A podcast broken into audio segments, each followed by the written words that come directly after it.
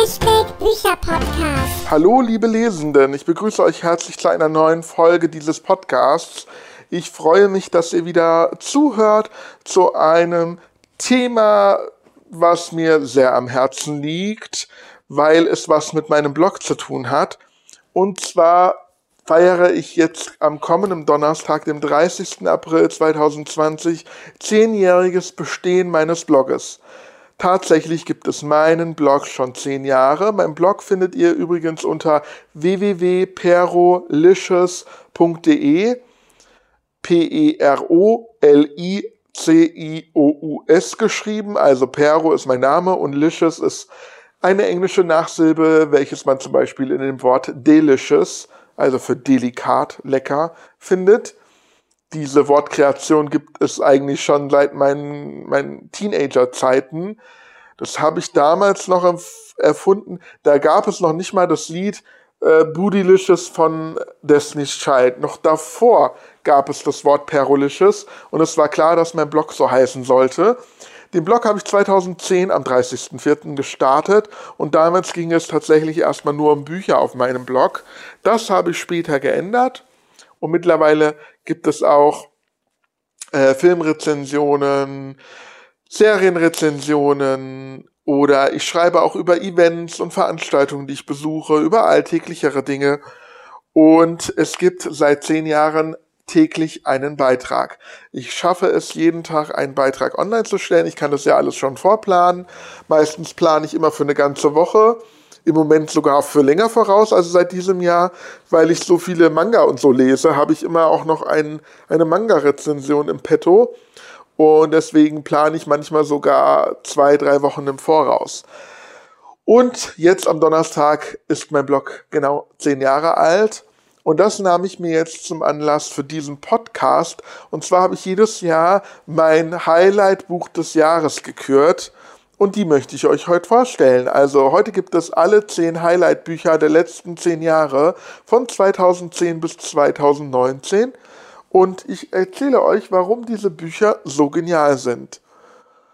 Und weil das Ganze hier jetzt auch wieder spontan passiert, habe ich keine Frage der Woche, um ehrlich zu sein. Ich habe ein paar Fragen der Wochen noch im Petto, die passen aber nicht zu diesem Thema. Die habe ich für die kommenden ähm, Podcasts übrig gelassen.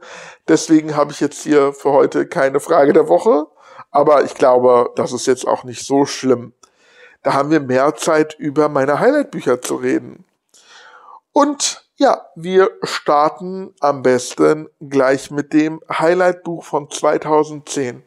Wie gesagt, es ist mein Highlight-Buch. Ihr müsst, müsst diese Bücher alle nicht mögen. Ihr müsst ja auch nicht so toll finden wie ich, aber ja, es hat zu diesem Jahr gepasst. Es war das Buch, was ich fand, was ich am, was mein liebstes Buch war, was ich am gernsten gelesen habe. Ist das überhaupt ein Wort am gernsten? Naja, also mein Highlight-Buch von 2010 war Erebos von Ursula Posnanski. Und seither gehört sie zu einem meiner Lieblingsautorinnen, wobei die letzten Bücher ein bisschen schlechter waren, finde ich, als die Bücher ihrer Anfänge. Ähm, Erebos war auch, glaube ich, ihr Debüt in Sachen Jugendroman beziehungsweise Jugendthriller. Und mittlerweile, zehn Jahre später, ist ja auch der zweite Teil erschienen, Erebos 2, der mir auch gut gefallen hat, aber nicht so gut wie der erste Band. Das Buch ist im Löwenverlag erschienen, hat 485 Seiten und ich habe selbstverständlich wie allen anderen Highlight-Büchern in diesem Podcast fünf Sterne gegeben. In Erebus geht es um Nick. Und in Nicks Schule kursiert eine geheimnisvolle DVD mit einem Spiel. Und zufällig bekommt er es auch in die Hände und fängt an, das Spiel zu spielen. Es ist ein Rollenspiel und irgendwie scheint das Rollenspiel mit ihm zu kommunizieren. Jetzt befinden wir uns in dem Buch, äh, ich glaube im Jahr 2009 oder so, und da gab es zwar schon Internet, aber nicht so die Technologie, die wir heute kennen mit Smartphones und sowas. Da, da, darum geht's dann in Rebos 2. Da gibt es schon weitreichendere Technologien. Aber 2009 gab es schon Internet. Allerdings ist ähm, dieses Spiel nicht mit dem Internet angeschlossen. Also nix, PC ist nicht, ähm, hängt nicht am Internet. Das heißt, es ist sehr seltsam, dass das Spiel mit ihm kommunizieren kann. Das Spiel gibt ihm Antworten und das Spiel gibt ihm Aufträge und nicht nur Aufträge in dem Spiel, sondern äh, Nick muss auch Aufträge in der Realität erledigen, damit er im Spiel weiterkommt. Und er wird so ein bisschen süchtig nach dem Spiel und will natürlich immer besser werden und immer voranschreiten. Und deswegen übernimmt er die Aufgaben aus, äh, auch in der Realität. Und das sind am Anfang noch so, ja, sehr mysteriöse Aufgaben, aber einfache Aufgaben. Da heißt das mal, bringe dieses Päckchen dorthin oder hole das äh, Päckchen von dort ab und bringe es woanders hin. Solche Sachen. Aber dann werden die Aufgaben plötzlich gefährlich. Und das ist das Spannende an dem ähm, Buch. Man will wissen, was steckt dahinter. Ist das ein Fantasy-Buch? Kann das Spiel, ist es zum Leben erweckt? Steckt da ein Dämon oder so drinne? Oder was ist da los? Oder steckt da tatsächlich irgendein Mensch drinne, der möchte, dass die Spieler irgendwas für ihn erledigen. Das müsst ihr selber herausfinden, wenn ihr das Buch noch nicht kennt und müsst es lesen. Ich liebe das Buch heute immer noch. Wenn ich daran denke, finde ich es immer noch schade, dass dieses Buch nicht verfilmt wurde.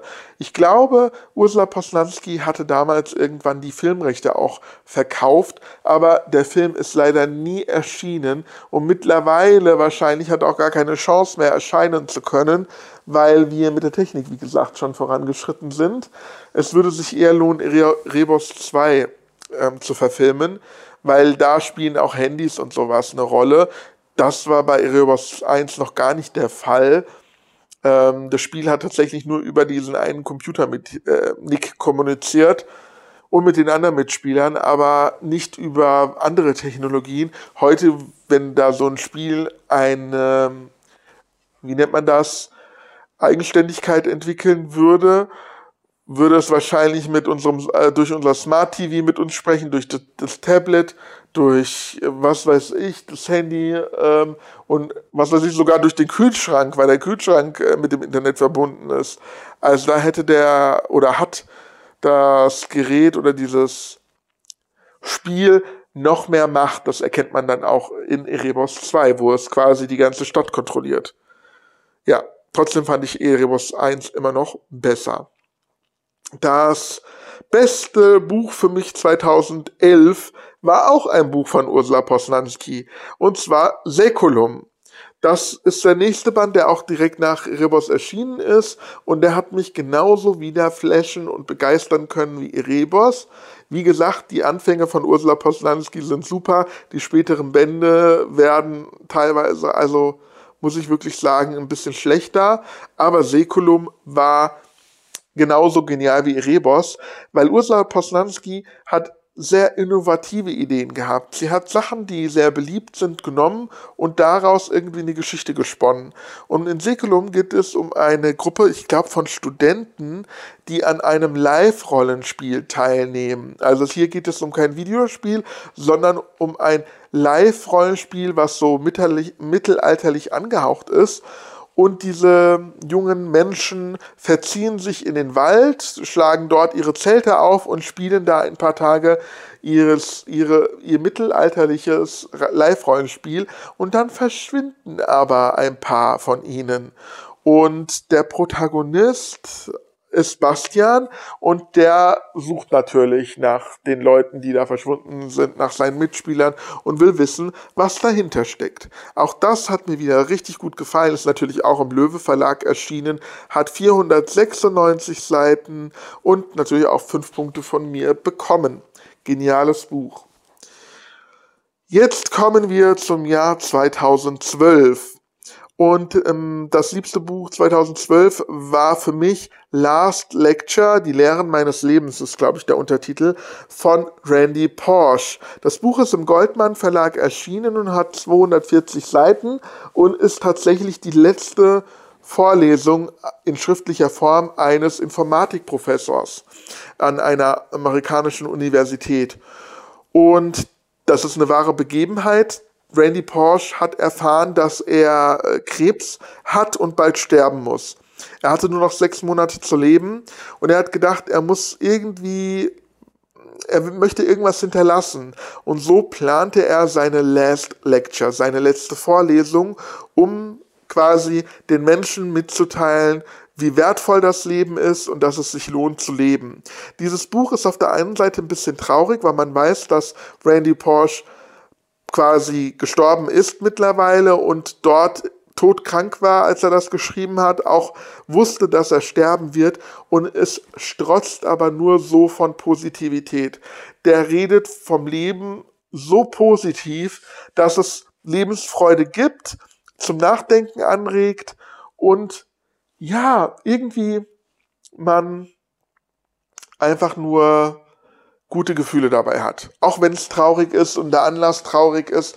Aber einfach wie er damit umgeht, ist bewundernswert. Dieser Mann ist einfach bewundernswert. Wenn ich diese Diagnose bekommen hätte, ich glaube, ich würde durchdrehen. Ich glaube, ich wäre sowas von verzweifelt. Ich würde da nicht noch so ein positives Buch auf die Reihe kriegen, ehrlich gesagt. Geniales Buch auf jeden Fall. Jetzt kommen wir zum Jahr 2013.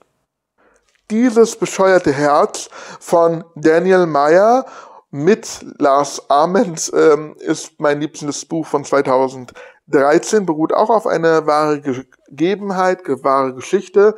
Das Buch ist im, ist im Fischer Krüger Verlag erschienen, hat 352 Seiten, wurde mittlerweile mit Elias Mbarek verfilmt, wobei da ein bisschen die wahre Geschichte ähm, geändert wurde.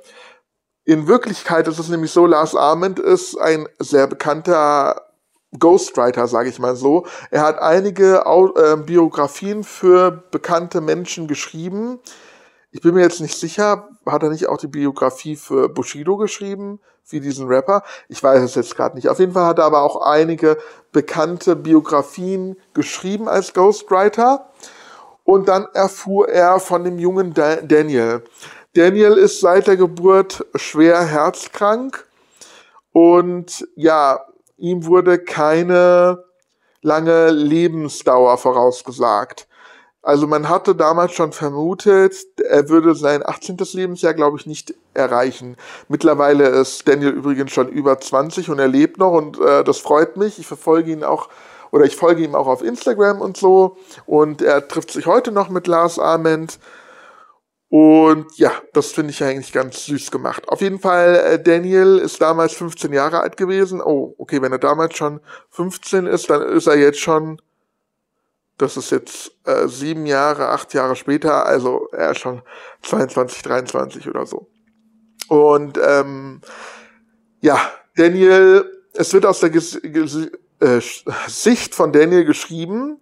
Und Daniel ist, das kommt so jedenfalls rüber in dem Buch, für sein Alter von 15 Jahren recht jung. Ich möchte nicht zurückgeblieben sagen, weil Daniel hat so seine eigene Intelligenz, wie ich finde, und hat auch in vielerlei Hinsicht, obwohl er so krank ist und immer wieder ins Hospiz muss, wo er andere Jugendliche sterben sieht quasi, hat er trotzdem immer diese Positivität und ja, es hat mich einfach sehr berührt, sein Schicksal. Es war teilweise sehr tragisch, aber in vielen Dingen auch lustig und süß und über äh, Dinge, die er nachgedacht hat, die haben mich einfach beeindruckt. Zum Beispiel äh, erwähnt Daniel immer wieder, dass er nicht versteht, warum er ähm, warum erwartet wird, dass er ähm, ein anderes Mädchen gut findet, wenn er doch auch einen Jungen zum Beispiel jetzt gut finden kann. Und er sagt dann auch teilweise, ich bin jetzt mit dem und dem zusammen aus meiner Klasse oder so, auch wenn es da in der Hinsicht nicht so ernst gemeint ist, weil er, wie gesagt, noch vom Kopf her ein bisschen jünger ist. Aber ich fand es einfach bewundernswert. Und wenn man jetzt auch nochmal äh, Daniel betrachtet, der ist ja quasi äh, ein bunter Vogel, was mir super gut gefällt. Der macht so, was er will und geht seinen Weg und das finde ich richtig gut. Aber seine Kindheit und Jugend war sehr, sehr tragisch. Ich habe später auch Kontakt gehabt mit seiner Mutter oder habe auch immer noch ähm, sporadisch Kontakt mit äh, seiner Mutter, die ebenfalls ein Buch herausgebracht hat aus ihrer Sicht, weil natürlich für eine Mutter diese ganzen ähm, Ereignisse auch sehr schwer sind. Wenn du als Mutter dein Kind ständig quasi ins Krankenhaus bringen musst, ähm, immer zur OPs bringen muss. Also Daniel wird zigmal operiert und jedes Mal wird ihm vorausgesagt, dass die Leben, äh, also die Überlebenschance nicht sehr hoch ist.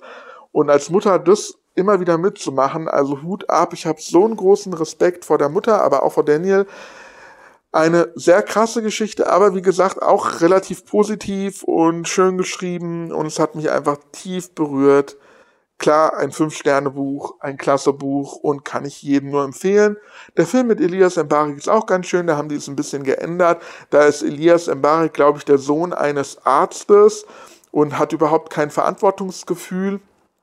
Und er soll sich dann, um äh, Verantwortungsgefühl zu bekommen, um Daniel kümmern. Beziehungsweise in dem Film heißt der Junge nicht mal Daniel und Elias Mbarik heißt auch nicht Lars da haben die die Namen auch so ein bisschen geändert, weil es halt nicht ganz gleich ist, aber es beruht auf diese Geschichte und der Film heißt auch dieses bescheuerte Herz. Und das war auf jeden Fall mein Jahreshighlight 2013. John Green gehört mittlerweile zu meinen Lieblingsautoren, nicht alleine oder nicht nur wegen Das Schicksal ist ein mieser Verräter, was zu einem meiner Lieblingsbüchern gehört, und auch der Film ist, äh, es ist eigentlich mein absoluter Lieblingsfilm. Aber 2014 war ein anderes Buch von John Green mein absoluter Favorit. Das Buch hat er zusammen mit David Levithan geschrieben, der ähm, auch äh, ganz tolle Bücher schreibt. Ich habe leider nur dieses andere Buch da gelesen. Wie hieß das nochmal? Es wurde, glaube ich, auch mittlerweile verfilmt. Letztendlich sind wir dem Universum egal. So hieß das Buch von David Levithan, was auch schon verfilmt wurde. Aber der hat schon noch andere Bücher geschrieben. Ich habe leider nur dieses eine von ihm gelesen. Aber die beiden haben zusammen ein Buch geschrieben, was mich super beeindruckt hat und das mir richtig gut gefällt. Und deswegen wurde es mein Jahreshighlight für 2014. Will und Will heißt das Buch. Im Original heißt es Will Grayson and Will Grayson. Im Deutschen einfach nur Will und Will. Das Buch ist im CBT Verlag erschienen, hat 384 Seiten und darin geht es um die beiden Will Graysons. Der eine Will Grayson, also die beiden äh, kennen sich erstmal nicht, leben unabhängig voneinander in zwei verschiedenen Städten. Und der eine Will Grayson ist ähm, verliebt in ein Mädchen und hat einen schwulen besten Freund. Ähm, zu dem komme ich gleich wieder. Und der andere Will Grayson ist selber schwul und möchte seinen Internetschwarm Isaac zum ersten Mal treffen. Und eines Tages begegnen sich die beiden Will Graysons und finden so ein bisschen Parallele.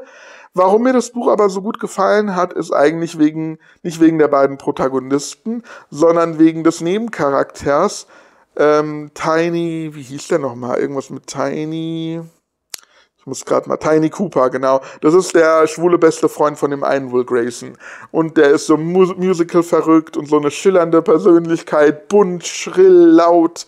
Und der, den fand ich so lustig und genial, dass, ja, der einfach dieses Werk aufgewertet hat, der irgendwie Stimmung reinbrachte, der mich dazu gebracht hat, dass ich dieses Buch nicht mehr aus der Hand legen kann. Ich fand es einfach nur so, so witzig und ja, das finde ich eigentlich ganz schön.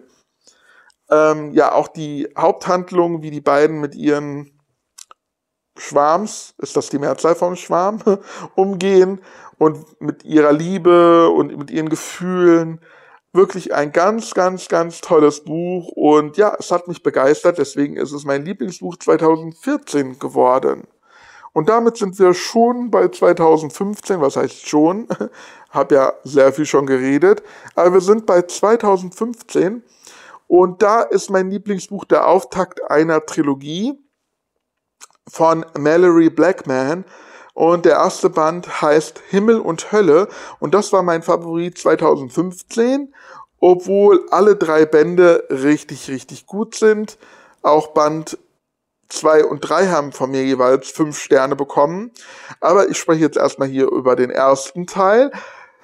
Die Reihe ist beim Fischer KJB Verlag erschienen, hat, der erste Band hat 512 Seiten und ich weiß nicht, ob man das als Fantasy-Buch bezeichnen kann, aber hier geht es um Seffi und Callum und die beiden sind beste Freunde. Nur, also es ist so eine Art Romeo und Julia Geschichte fast schon. Seffi äh, ist eine ähm, Alpha, also sie stammt aus der Oberschicht und Zero ist, ach Quatsch, Callum ist ein Zero und ist quasi aus der Unterschicht und gehört zu der Minderheit. Und zwar geht es hier um Rassismus ein Stück weit, nur dass hier die Vorzeichen umgedreht sind. In dieser Welt, in der dieses Buch spielt, sind die Schwarzen in der Überzahl, also Seffi ist schwarz, ich hoffe, ich spreche den Namen richtig aus, und Callum ist ein weißer Junge und gehört deshalb zur Minderheit. Und die beiden verlieben sich ineinander und dürfen aber nicht zusammen sein. Und es wird teilweise sehr brutal, dramatisch, traurig. Und was mich halt so beeindruckt hat, ist auch dieses Rassismus-Thema, weil eben dieses Buch auf manche Sachen aufmerksam macht, was immer noch in der Welt existiert was ich auch selber gar nicht im Kopf hatte. Also ich habe, mir wurde selber der Spiegel vorgehalten und mir wurde bewusst teilweise, was noch so hier so rassistisch in der Welt ist und was ich selber teilweise vielleicht noch in mir drin habe, was mir gar nicht so bewusst ist, weil ich nicht davon ausgegangen bin, dass ich in eine derartige Richtung denken könnte. Also ich nenne mal ein Beispiel.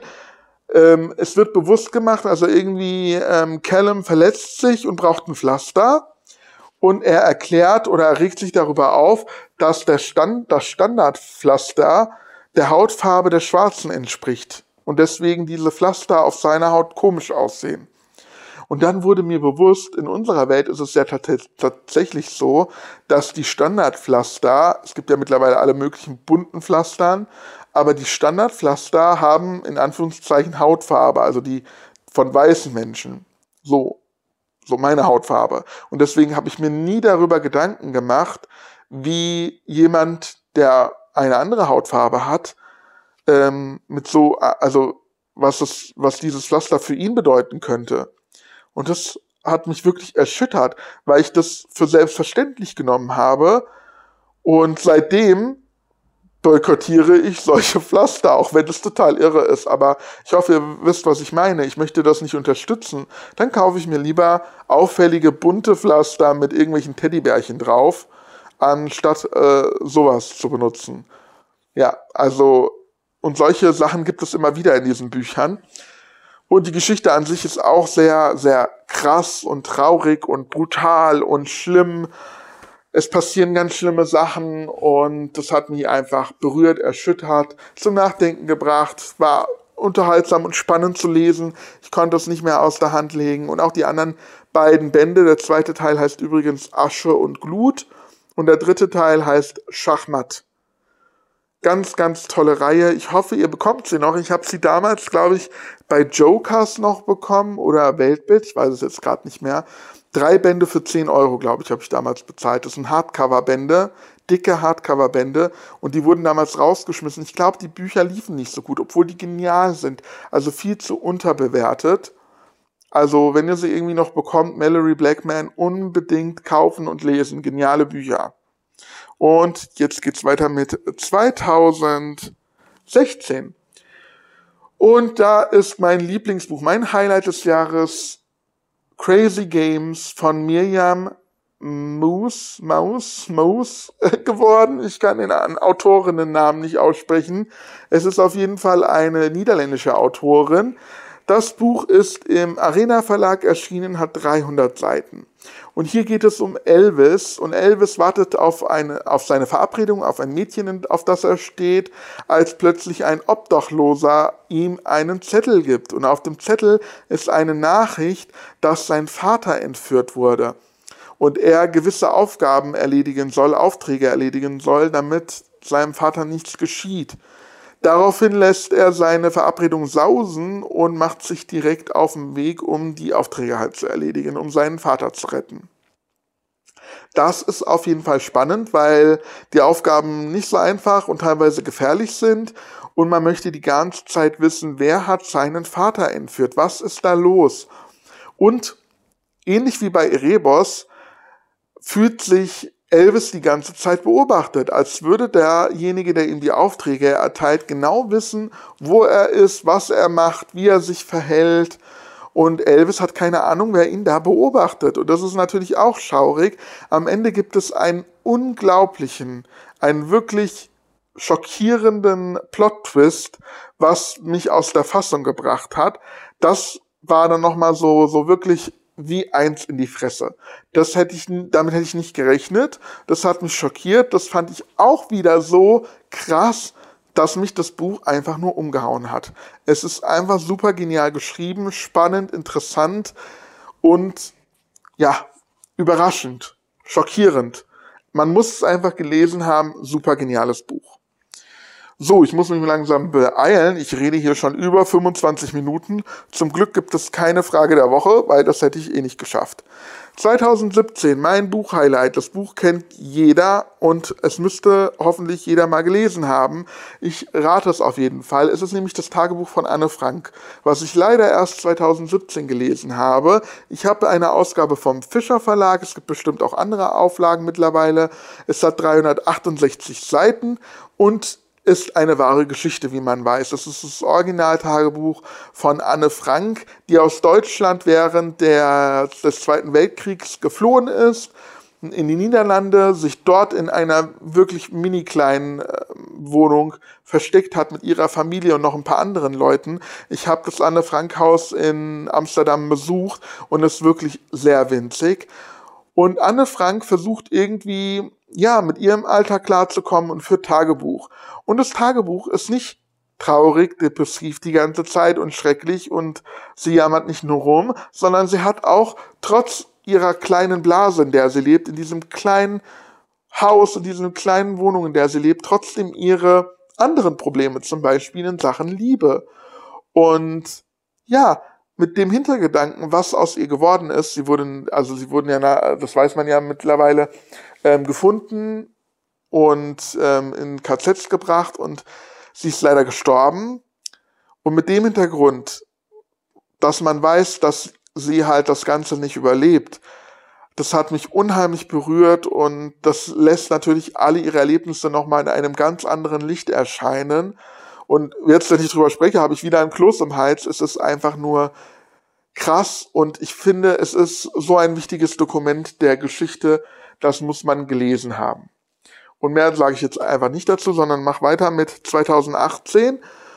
Und da geht es wieder um eine Buchreihe, die ich sehr, sehr gerne mag. Und zwar um die Reihe Scythe von Neil Schusterman. Und 2018 war der zweite Teil mein absoluter Favorit, mein absolutes Highlight des Jahres, wobei Teil 1 auf Platz 2 ist. Also beide Bücher fand ich genial. Und ich fand den zweiten Teil sogar noch viel besser als ähm, den ersten Teil. Den dritten Teil fand ich auch sehr, sehr gut. Der ist, den habe ich ja äh, 2019 gelesen. Allerdings, ja, ist ein bisschen enttäuschender als die anderen beiden Bände. Und das erzähle ich gleich warum. Und zwar geht es um Citra, Citra, ich weiß nicht, äh, Citra, ich weiß nicht, wie man sie ausspricht. Citra und ist der andere Rowan? Habe ich das richtig im Kopf. Ich muss gerade, ja, Rowan, Citra und Rowan. Das Ganze ist eine Dystopie und spielt in einer Zukunft, in der es keinen Tod mehr gibt, weil die Menschen haben mittlerweile den Tod, sage ich mal, ausgetrickst. Es gibt mittlerweile Möglichkeiten, dass alle Menschen gesund bleiben und sich auch jedes Mal wieder verjüngen lassen können. Das heißt, sie müssen auch nicht alt werden. Deswegen muss keiner mehr sterben. Aber das führt natürlich zu einer Überbevölkerung und deswegen gibt es die Gilde der Scythe. Und die Scythe können, ähm, die Scythe können nach ihrem Belieben Menschen töten. Und Citra und Rowan haben was gegen Scythes, aber sie, ausgerechnet die beiden werden ausgewählt, um die Ausbildung zu einem Scythe zu machen. Widerstrebend müssen sie das annehmen, sie haben gar keine Wahl und werden zu Scythes ausgebildet, obwohl sie das nicht möchten. Sie möchten niemanden töten. Es kommt leider dazu, dass die beiden Kontrahenten werden, also Gegner, obwohl sie sich mögen. Und da ist auch so ein bisschen eine Liebelei im Spiel.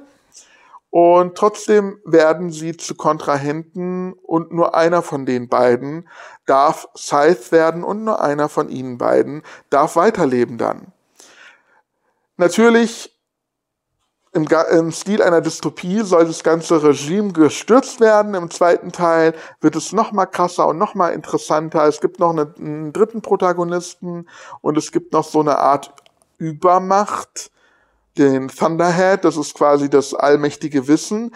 Man könnte es vergleichen mit ähm, dem Internet, was aber eigenständig angefangen hat zu denken und das ist sehr interessant. Im dritten Band ist es leider so, dass Citra und Rowan nicht mehr so im Mittelpunkt stehen. Irgendwie steht da die ganze Welt im Vordergrund und was mit der Gesellschaft wird und ob dieses Regime, sage ich jetzt mal, gestürzt wird, ob die Verhältnisse sich ändern oder nicht.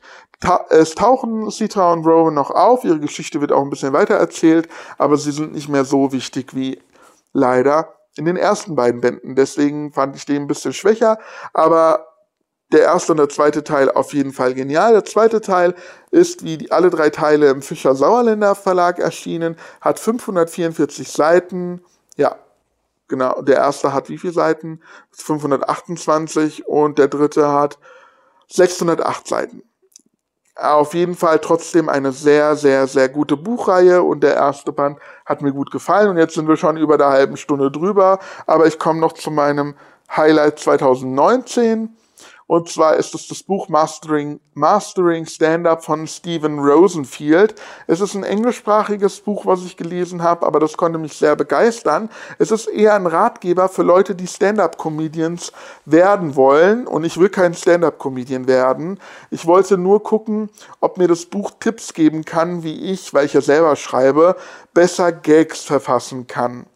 Und dabei, finde ich, hat mir das Buch schon sehr geholfen und gibt sehr viele gute Tipps und ist gleichzeitig ähm, selbst sehr, sehr witzig. Ähm, Stephen Rosenfield ist so ein, ich sag mal, Lehrer für Stand-up-Comedians und hat viele bekannte amerikanische Stand-up-Comedians Stand unterrichtet, die Gags sind auch eher amerikanisch, also nicht so vergleichbar mit deutschen Comedians.